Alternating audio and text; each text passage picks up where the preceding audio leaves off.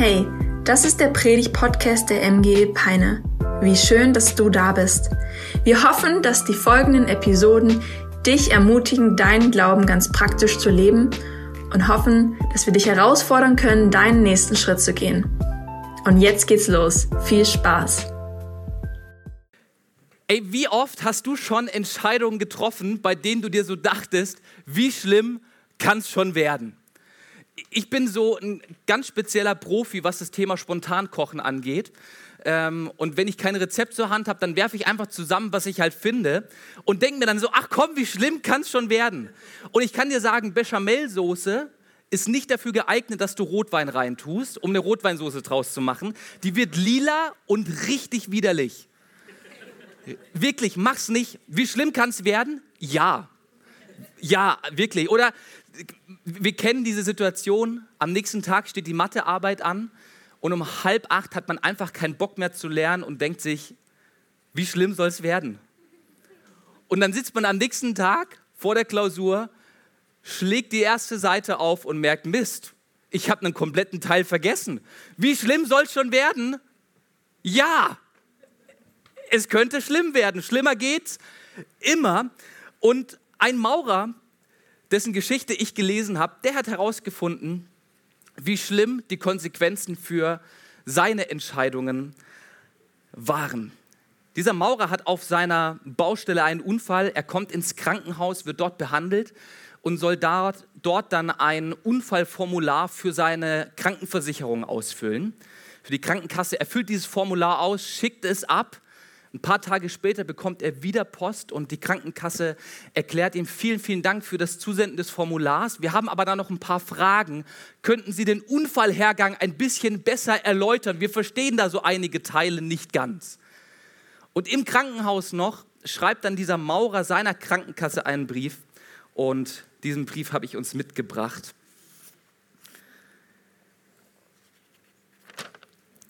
Sehr geehrte Damen und Herren, ich schreibe Ihnen als Antwort auf Ihre Aufforderung, weiterführende Informationen zum Unfallhergang zu nennen.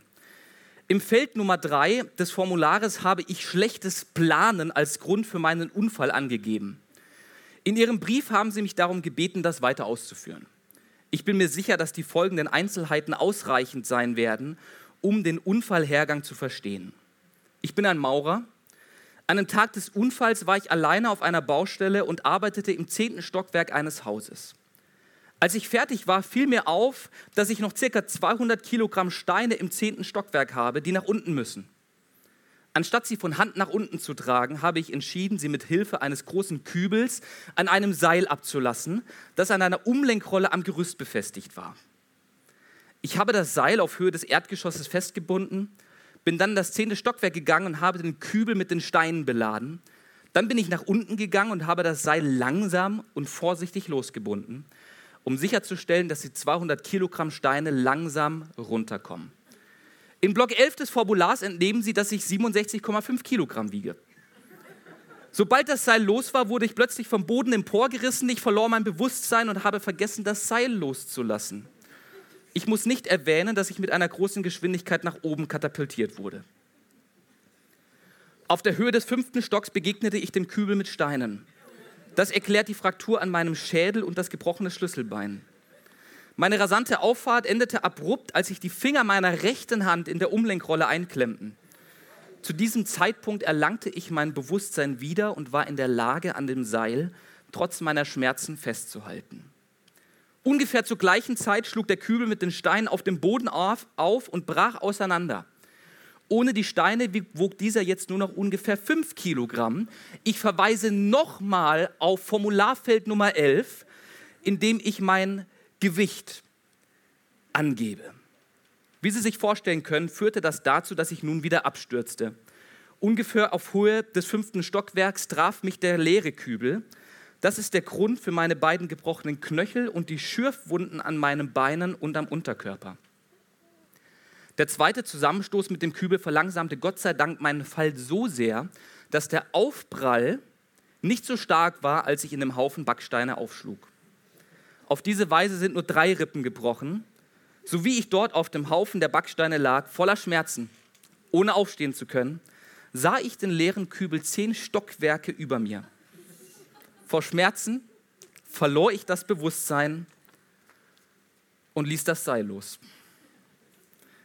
Man fragt sich bei dieser Geschichte, wie schlimm kann es schon werden? Und die Antwort ist ja. Schlimmer geht's immer, weil wir häufig gar nicht die Auswirkungen unserer Entscheidungen überblicken können. Dieser Maurer dachte, es ist eine richtig gute Idee, sich Kilometer an Treppenlaufen zu sparen und kommt dann auf diese wahnwitzige Idee, das Ding an einem Kübel runterzulassen. Im ersten Moment eigentlich ganz clever, oder? Aber wenn wir uns alle Konsequenzen seiner Entscheidung anschauen, dann müssen wir feststellen, das wurde ziemlich übel. Und um genau diesen Zusammenhang geht es heute in dieser Predigt. Wie hängen meine Entscheidungen mit dem zusammen, was ich erlebe? Gibt es Konsequenzen für mein Handeln? Gibt es Konsequenzen für meine Entscheidungen? Und wenn ja, hat Gott etwas mit diesen Konsequenzen zu tun? Kann es sein, dass Gott mich richtet für Dinge, die ich falsch mache? Und wenn ja, trifft mich Gottes Gericht? Und das ist auch der Titel dieser Predigt, trifft mich Gottes Gericht? Und dieser Frage werden wir gemeinsam in dem Buch der Offenbarung nachgehen. Die Offenbarung nennt sich selber als das Buch, das glücklich macht. Und es will an keiner Stelle irgendwelche Horrorszenarien uns vor Augen führen, die dazu führen, dass wir Angst vor der Zukunft haben, sondern will uns vielmehr im Heute ermutigen und uns zeigen, wie wir heute gute Entscheidungen treffen können in unserem Alltag, aber auch in unserem Glaubensleben. Und wir gehen heute so richtig tief in die Offenbarung. Wir werden den ganzen Block uns gemeinsam anschauen. Und ich bin mir sehr wohl bewusst, dass es sein kann, dass du vielleicht manche Dinge anders auslegst oder manche Dinge in der Offenbarung anders liest als ich. Mir ist es aber wichtig, dass ich als Leiter dieser Gemeinde über das predige, wie ich diese Stellen in der Offenbarung lese. Und wenn du anderer Meinung bist, dann komm doch einfach gerne zu mir. Wir schauen uns das zusammen an und decken gemeinsam, was die Gründe für das sind, warum ich heute Offenbarung 6 bis 16 so predige, wie ich es tue. Seid ihr bereit? Hammer!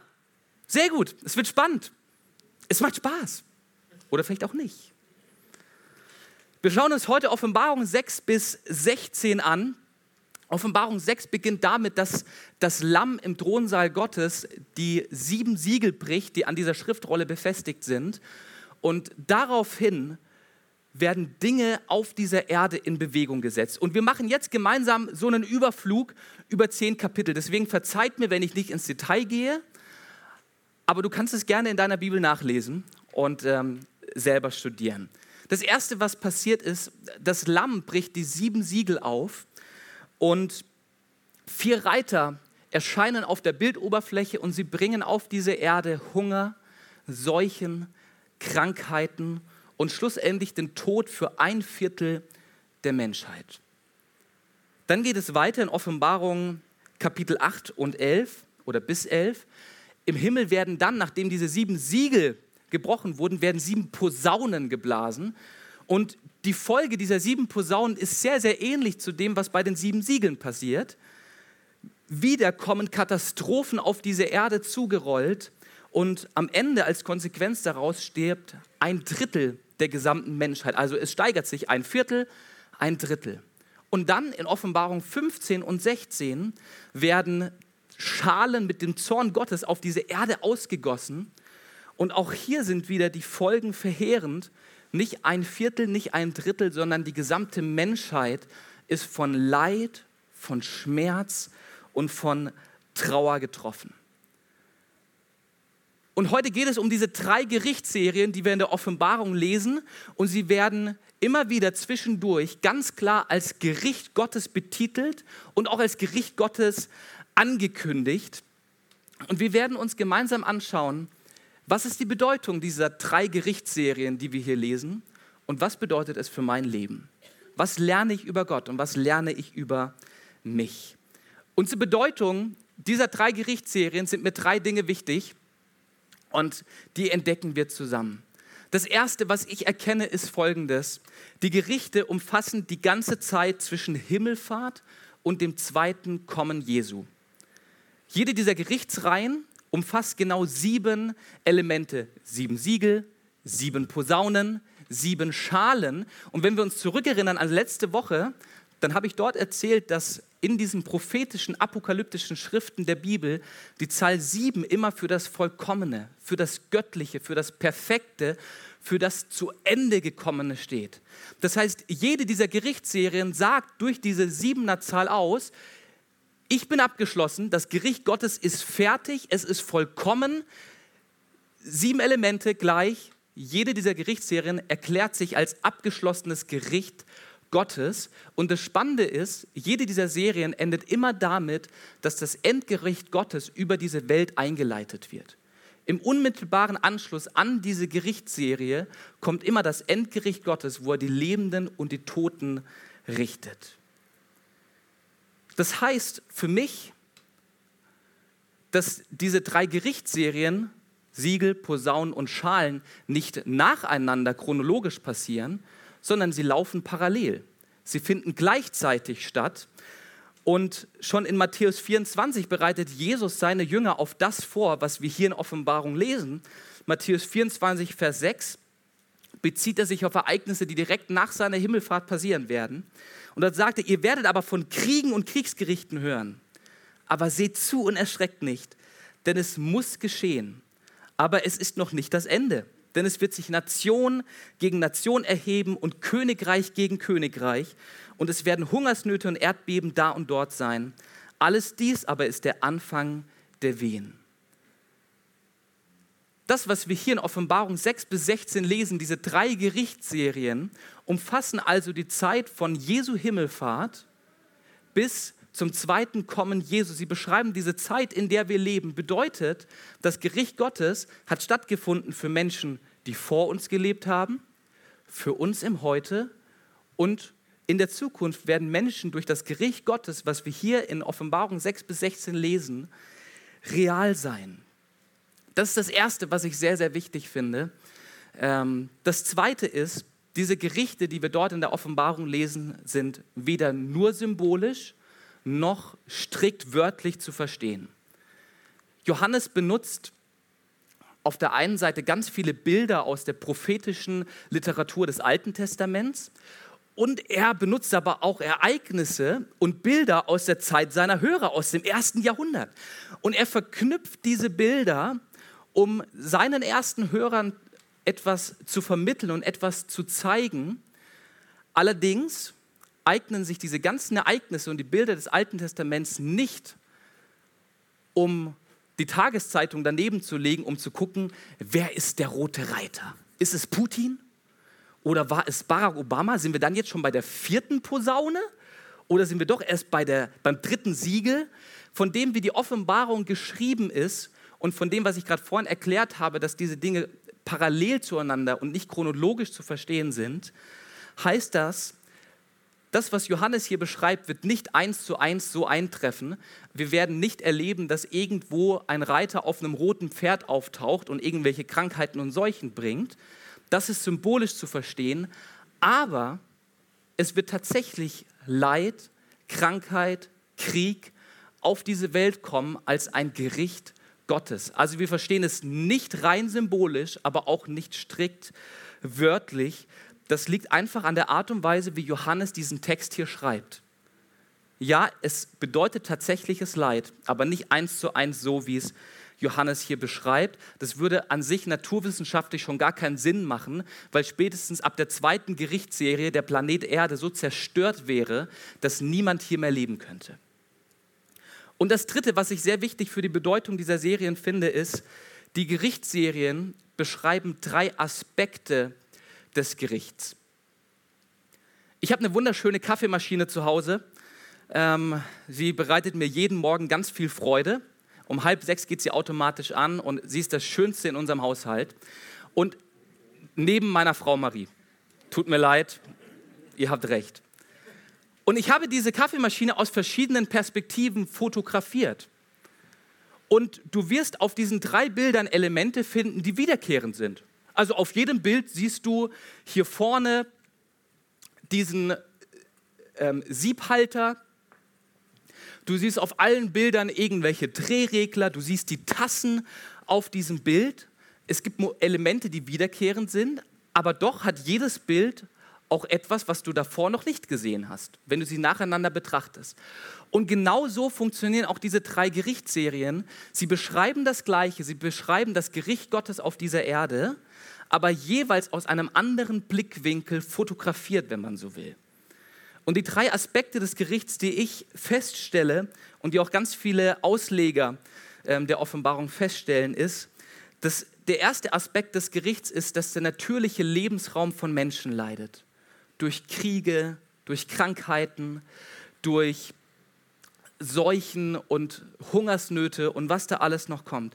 Der natürliche Lebensraum von uns Menschen leidet und wir Menschen leiden körperlich an den Auswirkungen des Gerichts Gottes. Das Zweite, was ich feststelle, ist, der geistliche Lebensraum von Menschen leidet. Die geistliche Dunkelheit in dieser Welt nimmt immer mehr zu und Menschen werden zum Spielball von dämonischen Mächten, weil sie sich auf sie einlassen. Und dadurch werden Menschen verhärtet, ihre Herzen werden hart gegenüber der Liebe Gottes. Das ist das Zweite. Der geistliche Lebensraum von Menschen nimmt Schaden durch diese Gerichtsserien. Und das Dritte ist, Menschen, die Gott dauerhaft ablehnen, werden komplett und vollständig zum Spielfall dämonischer und teuflischer Mächte. Das sind so die drei Aspekte, die ich in diesen drei Gerichtsserien sehe. So, also nochmal für dich zur Zusammenfassung. Was bedeuten diese drei Serien? Erstens, sie beschreiben Gottes Gericht seit der Himmelfahrt bis zu seinem zweiten Kommen. Sie sind weder nur symbolisch noch strikt wörtlich zu verstehen und sie beschreiben unterschiedliche Aspekte des Gerichtes Gottes. Und ich weiß, es ist sehr, sehr unsexy, diese beiden Themen in Verbindung zu bringen, Gericht und Gott. Aber ich will gemeinsam mit dir anschauen, warum es wichtig ist, dass Gott richtet und was uns diese Gerichtsserien hier in der Offenbarung auch sagen wollen zu unserem Leben heute. Die Offenbarung wurde an Christen im ersten Jahrhundert geschrieben und diese Christen haben sie verstanden und auf ihr Leben angewendet und genauso können wir das heute auch tun. Die Offenbarung ist nicht für Christen, die irgendwann mal kommen, die irgendwann mal leben, damit sie wissen, wie sie die Zeit einordnen können, sondern sie wurde für Christen vor 2000 Jahren geschrieben und für uns heute. Und deswegen möchte ich gemeinsam mit dir drei Wahrheiten anschauen, die wir aus diesen Gerichten lernen können über die Heiligkeit Gottes, über Gottes Ruf und ganz am Ende werden wir die Gemeinde in den Blick nehmen und uns anschauen, wie verhält sich die Gemeinde Gottes während diesem ganzen Chaos, was wir da lesen. Und ganz ehrlich, wenn du Offenbarung 6 bis 16 liest, das ist Chaos. Das ist schlimmer als das unaufgeräumte Zimmer deiner Kinder. Das ist ein kompletter Mess, weil diese Erde über den Haufen geworfen wird durch die Gerichte Gottes. Und wir schauen uns zuerst das äh, wir schauen uns zuerst die Heiligkeit Gottes an. Ben hat gerade vorhin schon genau den Text gelesen, den ich jetzt auch wieder zitieren werde. Im Thronsaal Gottes wird er angebetet, Offenbarung 4, Vers 8, heilig, heilig, heilig, Herr Gott Allmächtiger, der war und der ist und der kommt. Gott wird im Himmel angebetet für seine Heiligkeit und Offenbarung 4 und 5 ist eine Reihe von Partyszene nach Partyszene. Der ganze Himmel flippt aus. Der ganze Himmel betet an und preist Gott dafür, dass er heilig ist und auf dem Thron sitzt. So, wenn die Bibel von heilig spricht, ich weiß, es ist ein Wort, was wir nicht unbedingt so oft benutzen, dann meint sie mit heilig gerecht, zu 100 Prozent gut. Eine Person, die in der Bibel heilig bezeichnet wird, ist eine Person, in der du nichts Böses findest. Du kannst diese Person auf den Kopf stellen und du wirst keine einzige Leiche im Keller finden. Kein antisemitisches Flugblatt, das ein 17-Jähriger verfasst hat. Du findest dort kein Plagiat in einer Doktorarbeit, keine einzige Lüge gegenüber dem Finanzamt, nichts nada. Eine heilige Person, und Gott wird als heilig bezeichnet, ist eine Person, die zu 100 Prozent gut ist, ohne jemals irgendwo eine Fehlentscheidung getroffen zu haben. Und wenn Gott als gerechter und heiliger bezeichnet wird, der am längeren Hebel in diesem Universum sitzt, dann ist dieser gerechte Gott im Zugzwang, das Böse zu richten. Weil Gott gerecht ist, muss er auf dieser Erde Ungerechtigkeit bestrafen. Er kann nicht anders.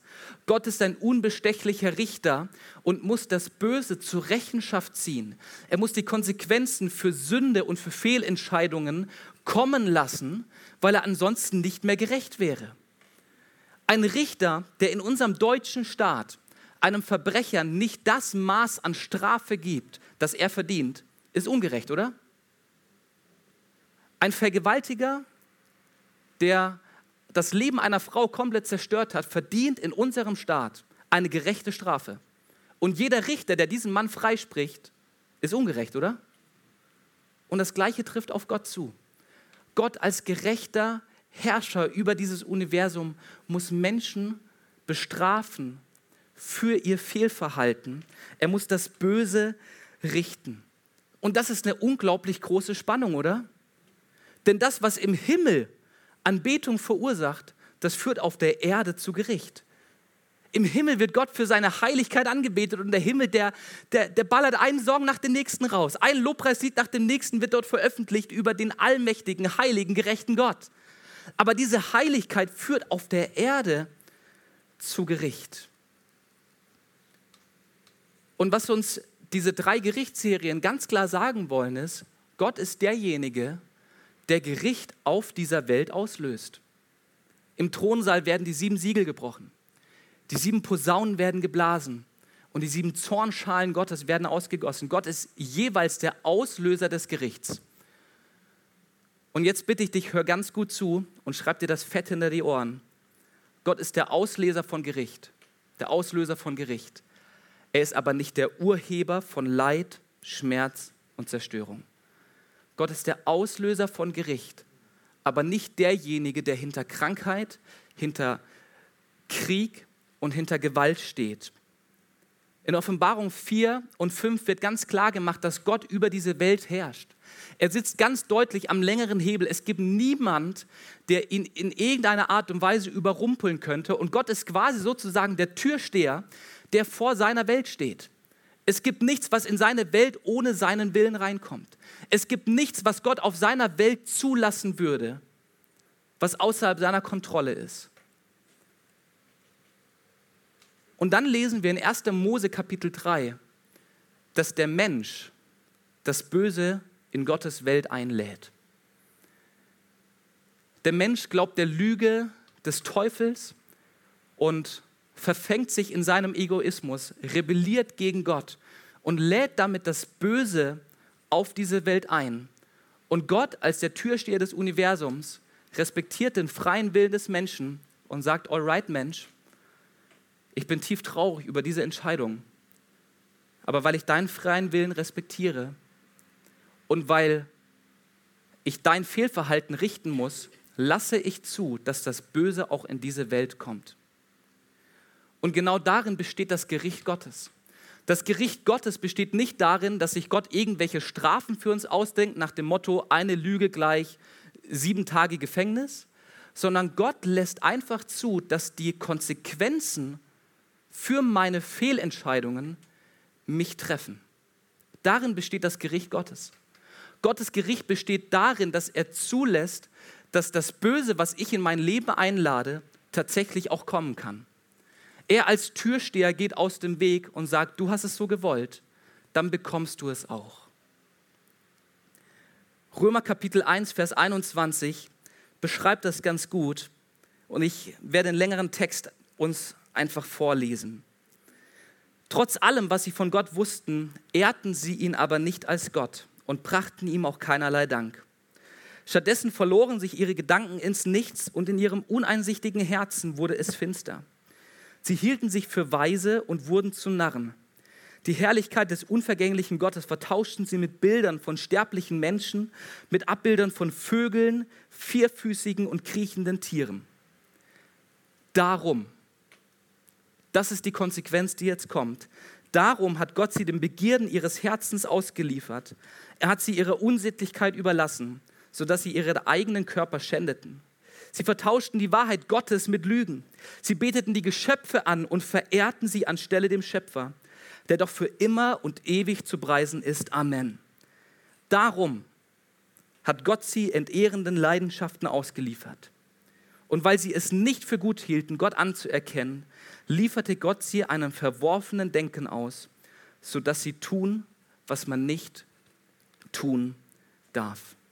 Das Gericht Gottes bedeutet, dass Gott aus dem Weg geht und uns Menschen unseren eigenen Wünschen, unseren Träumen, unseren Begierden überlässt.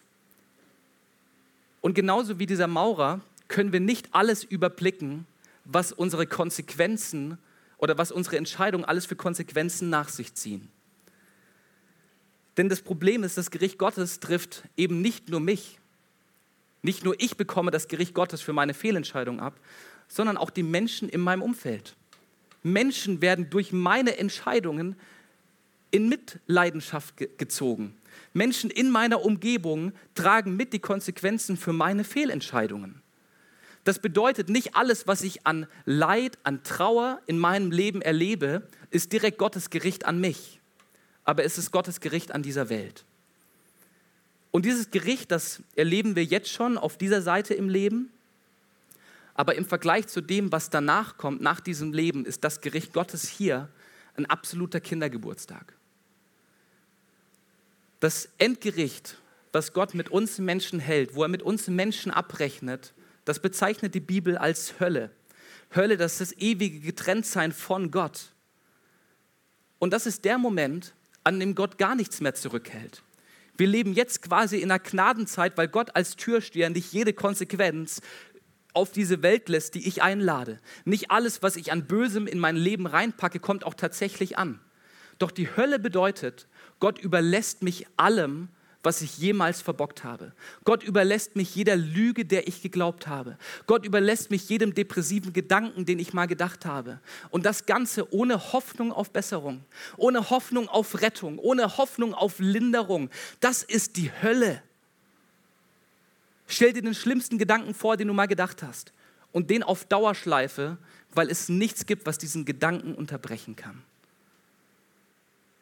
Was im Himmel Anbetung verursacht, führt auf der Erde zu Gericht, weil Gott richten muss als gerechter Herrscher dieses Universums.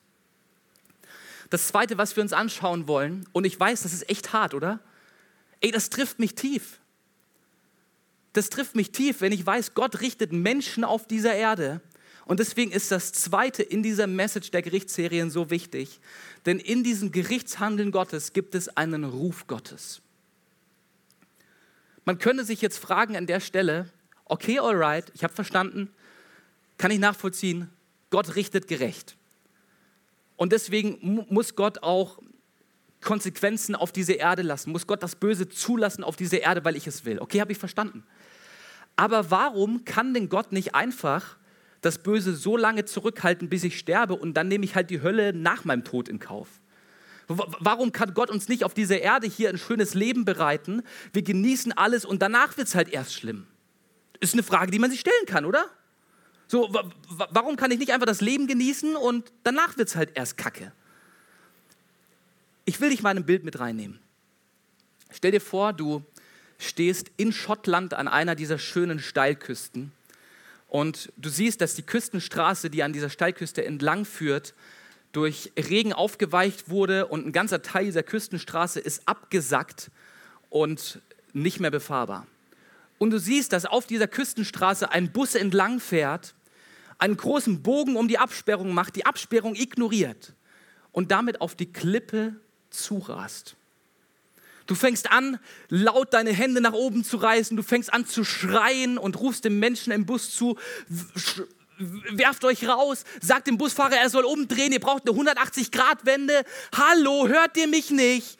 Und sie hören dich nicht. Und dann steigst du schnell in dein Auto und du rast diesem Bus hinterher. Und auf Höhe des Busses machst du weiter. Deine Frau sitzt hinten mit dem Kind und fängt an, großes Plakat zu schreiben. Ey, ihr rast auf den Abgrund zu. Ihr, ihr, werdet umkommen. Dreh um. Dreh um. Aber der Bus ist weiter unterwegs und die Menschen genießen das Leben auf dieser Kaffeefahrt. Und dann kommt dir ein Gedanke im Fußraum beim Beifahrersitz, da hast du ein paar Steine liegen, die du unten am Strand gesammelt hast, die in deine Steinsammlung zu Hause sollten. Und dir kommt eine Idee und du lässt die Scheibe deines, des Beifahrer, ähm, der Beifahrertür runter und du fängst an, diese Steine aus dem Fenster zu werfen und wirfst sie gegen die Scheiben des Busses. Und du nimmst in Kauf, dass die Scheiben zerklirren, dass Menschen sich an den Splittern dieser Scheibe schneiden. Du nimmst in Kauf, dass Menschen von Steinen getroffen werden und Platzwunden und alles mögliche andere entstehen, damit sie aufwachen und aus diesem Bus springen, um nicht über die Klippe zu gehen. Genau das tut Gott. Gott liebt uns Menschen so sehr, dass er nicht zulassen kann, dass wir über die Klippe unseres Lebens rasen, ohne die Möglichkeit bekommen haben, umzudrehen. Gott ruft im Leid nach seinen Menschen. Gott rüttelt Menschen im Leid auf, weil er ihnen zeigen will, hey, dieses Leben ist so zerbrechlich. Dein Leben rast gerade nonstop auf eine Klippe zu und wenn du darüber gehst, dann ist es wirklich vorbei. Gott ruft dieser Welt durch Leid, durch Krankheiten, durch Kriege zu, damit sie seine Stimme hören. Der geniale Denker C.S. Lewis hat es in diese Worte gepackt. Gott flüstert in unseren Freuden, er spricht zu unserem Gewissen, aber er schreit in unseren Schmerzen. Es ist sein Megafon, um eine taube Welt zu wecken. Amen. Dass sich Menschen nicht von seiner Liebe erschüttern lassen, ruft Gott im Leid, das die ganze Erde erschüttert. Gottes erster Ruf an uns Menschen ist der Ruf der Liebe. So sehr hat Gott diese Welt geliebt, dass er seinen einzigen Sohn sandte, damit jeder, der an ihn glaubt, ewiges Leben hat und nicht verloren geht. Jesus hängt am Kreuz. Das Kreuz ist das Symbol für die Liebe Gottes. Das Kreuz ist Ausdruck davon, dass Gott uns über alles liebt und Gott ruft und sagt, kommt her zu mir, alle, die ihr mühselig und beladen seid. Kommt her zu mir. Ich will euch erquicken. Kommt her zu mir, denn ich liebe euch über alles. Und Menschen nehmen diesen Ruf der Liebe an. Halleluja, Gott sei Dank. Ey, du sitzt wahrscheinlich hier, weil du dem Ruf der Liebe Gottes gefolgt bist. Genial, preis Gott dafür. Aber manche Menschen wollen nicht auf den Ruf der Liebe hören und deswegen schaltet Gott den Verstärker ein auf dieser Erde und nutzt das Leid, um uns zu zeigen, dass dieses Leben zerbrechlich ist, dass wir dieses Leben nicht in unserer Hand halten, nicht über unser Leben verfügen können, sondern Rettung brauchen. Gott ist so leidenschaftlich für uns Menschen, dass er in Kauf nimmt, dass wir unter Krankheiten, Kriegen, Seuchen und was auch immer dir an Leid einfällt. Er nimmt in Kauf, dass wir unter diesen Sachen leiden, damit wir aufgerüttelt werden und seine Liebe erkennen, seine Rettungsmission wahrnehmen, die er für uns Menschen gestartet hat. Gott ist dieser Typ, der neben deinem Bus im Auto sitzt und Steine gegen die Scheibe wirft, damit du aufwachst und ihn kennenlernst.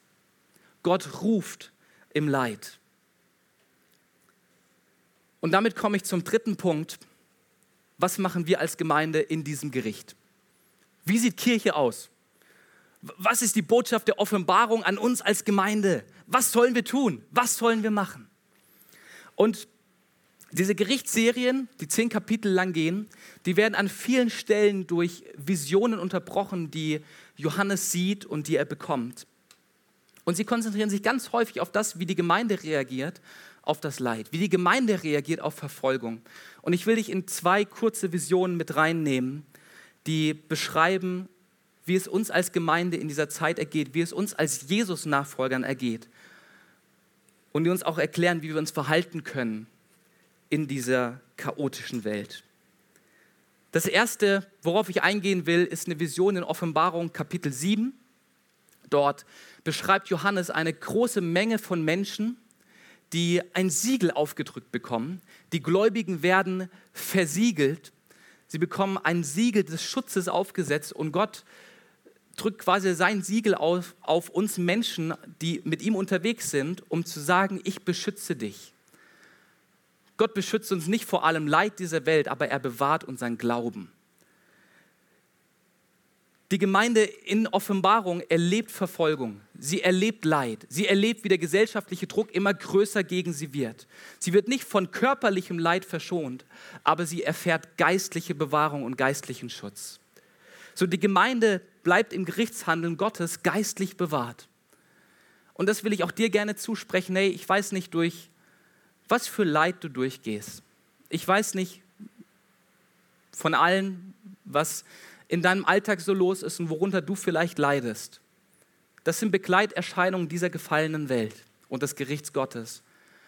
Aber ich weiß Folgendes, dass es einen guten Gott gibt, der deinen Glauben bewahren will und der dir hilft, das Leid durchzustehen, ohne dass dein Glaube dabei Schaden nimmt.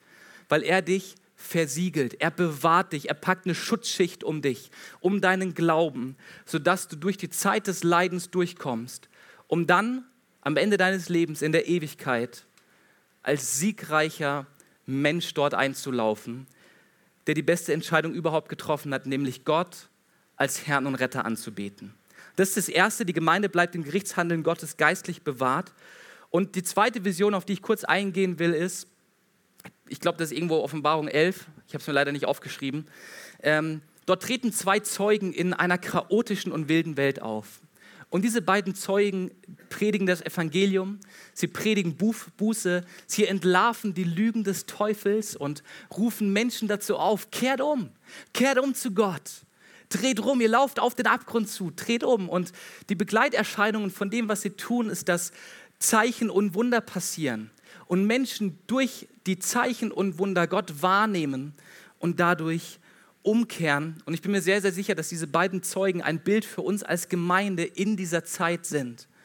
Wir als Gemeinde, wir als Ekklesia, wir als Herausgerufene, als Versiegelte, Beschützte, sind wie diese beiden Zeugen, die in einer chaotischen und wilden Welt auftreten und Menschen dazu aufrufen, komm zu Gott.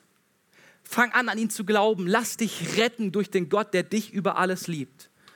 Und genauso wie diese beiden Zeugen in Offenbarung werden auf dieser Welt Menschen verfolgt. Menschen leiden für ihren Glauben. Menschen kommen in den Knast. Menschen erleben pure Gewalt, erleben, wie ihre Existenzen zerstört werden für ihren Glauben.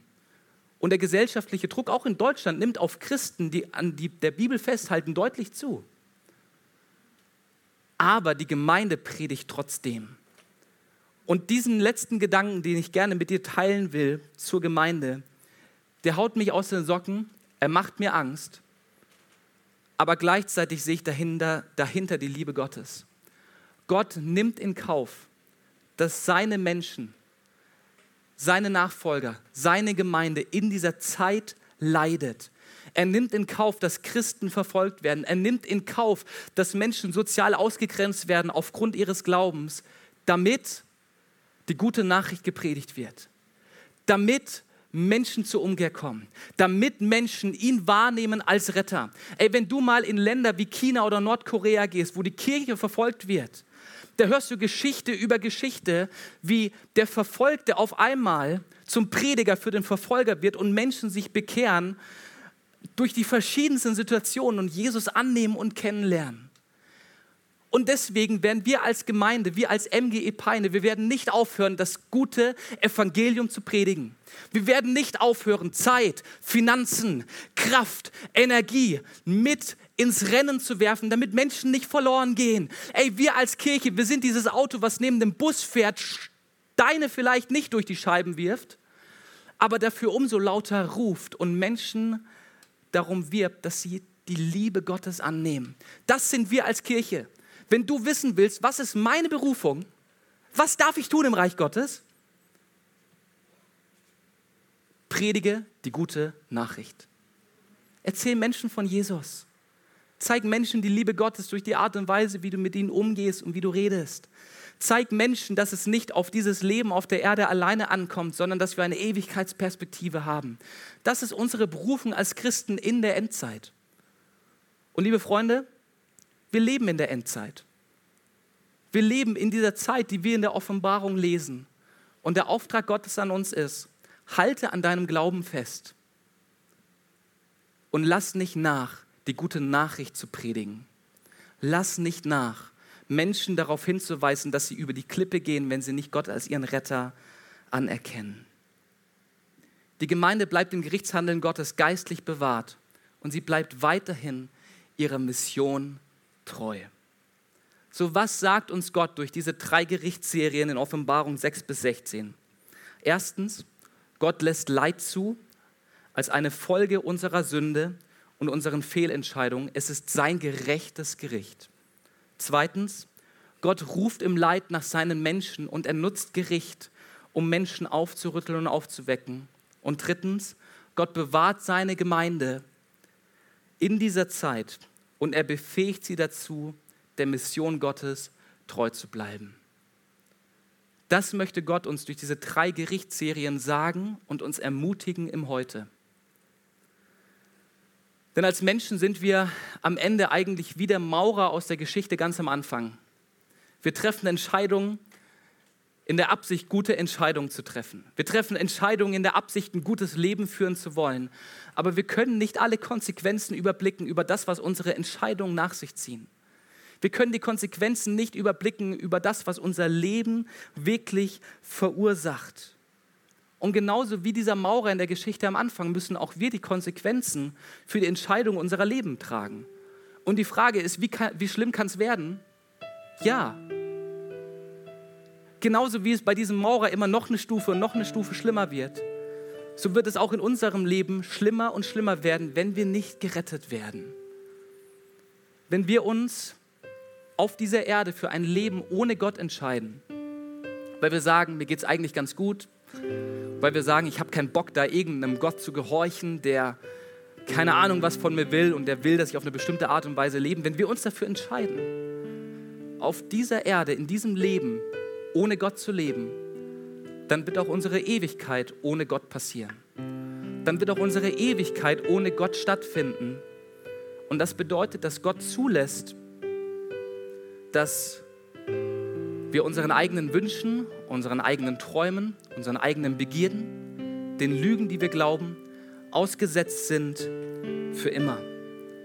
Wir müssen in der Ewigkeit unsere Fehlentscheidungen ausbaden, wenn wir uns für ein Leben ohne Gott entscheiden. Und das ist eine harte Nachricht. Das ist eine harte Nachricht für Menschen, die ich sehr lieb habe, für Menschen, die mir wichtig sind, die sich aber für ein Leben ohne Gott entschieden haben. Und das Einzige, was das Gericht Gottes aufhalten kann, im Hier, im Jetzt, aber auch in der Ewigkeit, ist, dass wir umkehren und Buße tun, dass wir aus diesem fahrenden Bus rausspringen, umkehren, eine 180-Grad-Wende machen und anfangen, an Jesus zu glauben. In Römer 3, Vers 23 heißt es, denn alle haben gesündigt und in ihrem Leben kommt Gottes Herrlichkeit nicht mehr zum Ausdruck. Dass sie für gerecht erklärt werden, beruht auf seiner Gnade.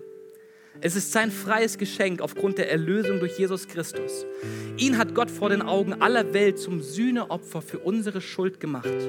Durch sein Blut, das er vergossen hat, ist die Sühne geschehen und durch den Glauben kommt sie uns zugute.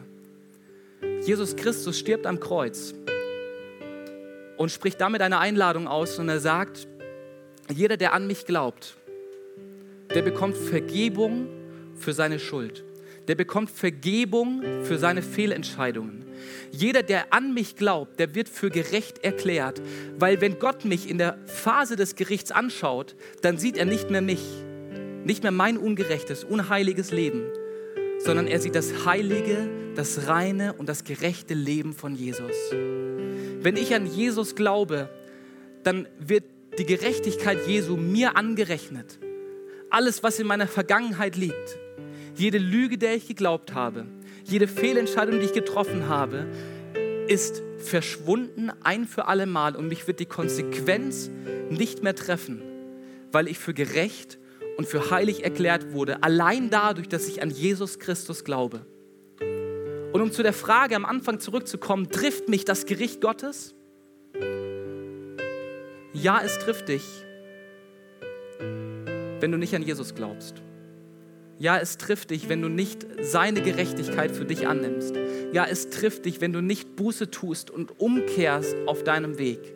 Und deswegen lautet die Einladung Gottes heute Morgen, kehr um zu mir. Ich liebe dich über alles. Ich liebe dich so sehr, dass ich nicht zulassen möchte, dass du die Ewigkeit ohne mich verbringst. Ich liebe dich so sehr, dass ich nicht zulassen möchte, dass du die Ewigkeit geplagt wirst von deinen eigenen Wünschen, Träumen, Lügen und Begierden. Ich liebe dich so sehr, dass ich am Kreuz für dich gestorben bin und damit alles getan habe, was ich tun kann, um dich zu retten, weil ich dich so sehr liebe das Gericht Gottes ist unaufhaltsam. Es wird kommen und es kommt teilweise schon jetzt. Und wir können es aufhalten in unserem Leben, wenn wir an Jesus glauben. Ich möchte uns gerne einladen, die Augen zu schließen als ein Moment der Privatsphäre, als ein Moment der Konzentration, weil es in diesem Moment jetzt um dich geht. Es geht nicht um die Entscheidung deines Nachbars. Es geht nicht um die äh, Sünde deiner Kinder oder was auch immer. Es geht um dich heute Morgen. Und ich möchte dich fragen, willst du umkehren von deinem Weg ohne Gott? Willst du umkehren von deinem Leben, indem du dich auf deine Begierde, auf deine Wünsche ausrichtest und Gott links liegen lässt? Willst du umkehren und die rettende Gnade und Liebe Gottes annehmen, die uns in Jesus Christus gezeigt wurde? Wenn du heute Morgen umkehren willst, und dich für ein Leben mit diesem Gott entscheiden möchtest, hey, dann mach doch einfach mal ein Handzeichen für Gott als ein Zeichen von ich kehre um. Umkehren, Buße bedeutet immer, dass ich aktiv etwas tue. Yes, vielen Dank, ich sehe die Hand. Yes, vielen Dank. Jesus, ich danke dir so sehr dafür, dass wenn wir unsere Sünden bekennen, dann bist du treu und gerecht, dass du uns reinigst von aller Ungerechtigkeit und uns vergibst unsere Schuld. Und Jesus, ich danke dir dafür, dass wir gerecht gesprochen werden durch das, was du am Kreuz für uns getan hast. Wir finden Vergebung unserer Schuld, Jesus. Und dafür danke ich dir so sehr. Herr, und ich bete für die Menschen, die sich jetzt gerade gemeldet haben, die umkehren wollen, die merken, dass sie in Bereichen ihres Lebens in eine ungesunde Richtung unterwegs waren, in eine Richtung ohne dich. Und Herr, ich danke dir dafür, dass du jetzt in diesem Moment Vergebung aussprichst und deine Gerechtigkeit ihnen angerechnet wird in diesem Moment. Jesus, ich danke dir dafür, dass wir uns vor dem Gericht nicht fürchten müssen, weil du uns zu 100% gerecht, heilig und rein erklärst, dadurch, dass wir an Jesus Christus glauben. Nicht in unseren Taten, nicht in unseren Werken liegt es, dass wir Gerechtigkeit bekommen, sondern alleine in deiner Gnade, Jesus. Alleine dadurch, dass wir an dich glauben. Und Herr, dafür danke ich dir. Jesus, dafür ehren wir dich. Dafür preisen wir dich. Und Jesus, wir glauben an dich. Amen. Du kannst gerne die Augen wieder schließen, äh, öffnen.